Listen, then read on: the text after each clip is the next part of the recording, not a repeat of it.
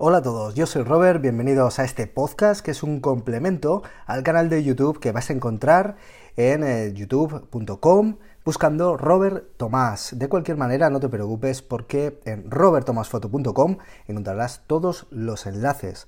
Aprovecho para recordarte que los talleres de fotografía urbana, de composición, de narrativa visual, de retratos en exterior están ya publicados para las eh, ciudades clásicas de Zaragoza, Barcelona, Madrid, eh, Bilbao, Sevilla, Valencia, un montón de lugares a los que te recomiendo visitar en robertomasfoto.com para encontrar el taller que más encaje para compartir un grupo conmigo y seguir desarrollando y aprendiendo la fotografía.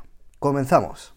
Hola a todos, ¿qué tal estáis? Yo soy Robert, bienvenidos una semana más a este canal de fotografía en el que vamos a repasar una vez más a uno de los grandes de la fotografía y en este caso vamos a hablar de eh, Konstantin Manos, ya sabéis, mi querencia, mi gusto, mi admiración eh, por eh, estos fotógrafos de Magnum que yo creo que Konstantin Manos desde luego ejemplifica bastante, sobre todo por su estética, su forma de fotografiar, su estilo, su filosofía.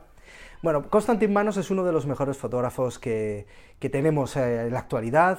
Eh, tenemos una gran cantidad de obras suya, podemos investigar. Espero que después de este vídeo, por supuesto, os eh, pique un poquito la curiosidad y sigáis profundizando un poquito en la obra de este gran fotógrafo, fotógrafo americano de ascendencia griega. Constantin Manos. Una persona que, como digo, empezó trabajando en blanco y negro, empezó siendo muy documental, empezó siendo un fotógrafo muy implicado con, las, eh, pues bueno, con los proyectos en los que se enfrascaba, una persona que, por supuesto, si investigamos un poquito sobre su biografía, veremos que tiene eh, obra expuesta en grandes museos, que ha estado trabajando para revistas de la talla de Life the Square, de, por supuesto, de la agencia Magnum, que como digo, pues eh, es miembro de pleno derecho y que le ha conferido, pues bueno, unas grandes posibilidades de promoción, por supuesto, para un trabajo que ya de por sí lo merece. ¿Por qué? Porque Constantin Manos, que ya digo, su, eh, primer sus primeros trabajos, que además os recomiendo siempre que investiguéis, yo os voy a poner el enlace a su página web y también a su eh, perfil de, la agencia Magnum, porque ahí podéis investigar y ver muchos de, estas fotografías que os estoy poniendo de este autor, veréis cómo eh, su primer trabajo en blanco y negro era muy descriptivo. ya sabemos que al final la época marcaba mucho, ¿no? ¿Por qué digo esto? Pues porque en un momento dado, eh, Constantin Manos yo creo que rompió un poquito con todo eh, cuando empezó a trabajar en color. Y empezó a trabajar en color sobre todo con eh, varias obras, principalmente American Color, de la cual pues tenemos dos dos ediciones. American Color supuso una explosión absoluta por el gran, la gran calidad que tenía Constantin Manos para trabajar el color, para buscarlo en cámara, para saber eh, sacar de él un protagonista en sí mismo. Y esto lo hemos hablado ya, por ejemplo, en el vídeo que comencé sobre Harry eh, que prácticamente una de sus grandes cualidades era que convertía el color en un protagonista de la foto y Constantin Manos eh, era una de las cualidades que, o es una de las cualidades que a mí personalmente siempre me han encantado de su obra. Podemos encontrar también con America at the Beach, eh, a color study, es decir, que ya eh, digamos que se denota un interés muy profundo de manos con el tema del color, ¿no? investigar su psicología, su, eh, su pegada a la hora de sentirnos, hacernos sentir y de transmitir sobre todo sensaciones. Pero cuidado porque tenemos una, pues bueno, un gran trabajo previo, por ejemplo con Agric Portfolio, que él como digo, tenía desde, ascendente de griegos y fue a vivir a Grecia durante unos años, hizo un trabajo de investigación, de documentación y lo reunió todo en este proyecto. Y la verdad es que es una auténtica maravilla en cuestión de composición, de composición y de saber tratar a los sujetos a fotografiar. Una auténtica maravilla que repitió en The Bostonians, ¿eh? los bostonianos, por decirlo así. Una obra en la que él, eh, pues que vivió eh, y ha vivido, ahora no, sé exactamente dónde para este hombre, pero sí que le dio para investigar mucho sobre, sobre los habitantes de Boston. De nuevo, una obra en blanco y negro fantástica en la que la composición yo creo que prima, prima por delante de todo, la composición y el uso, por supuesto, de la luz. ¿Qué sucede?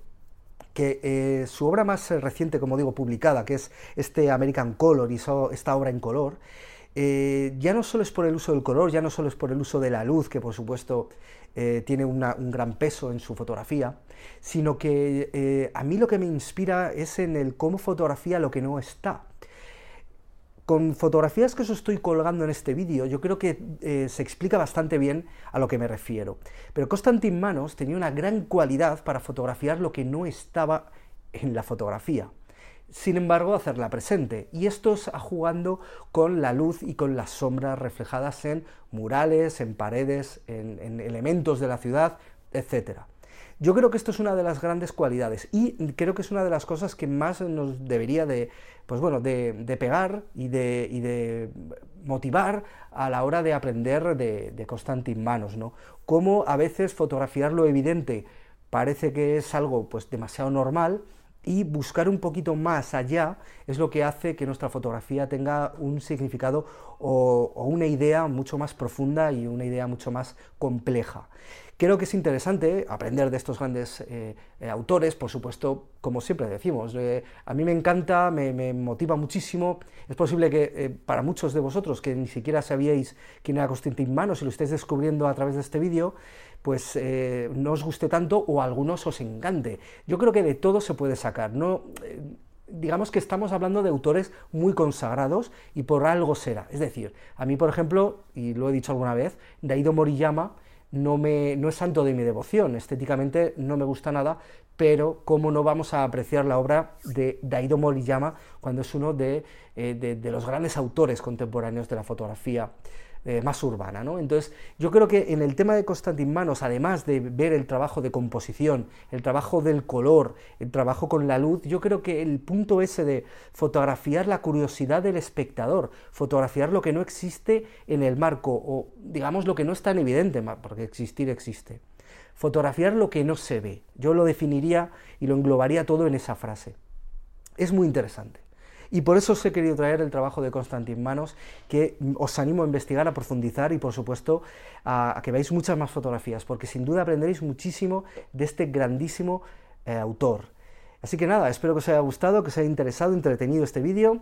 Yo, por supuesto, pues os remito a mi canal de Instagram, a Robert Thomas F, en donde os invito a seguir mi trabajo diario, que por supuesto no es tan bueno como el de Constantin Manos, pero estamos en el camino de siempre estar eh, mejorando. Entonces, bueno, ahí me encontraréis y, por supuesto, en este canal de YouTube y en robertomasfoto.com. Un fuerte saludo y a disfrutar de la fotografía.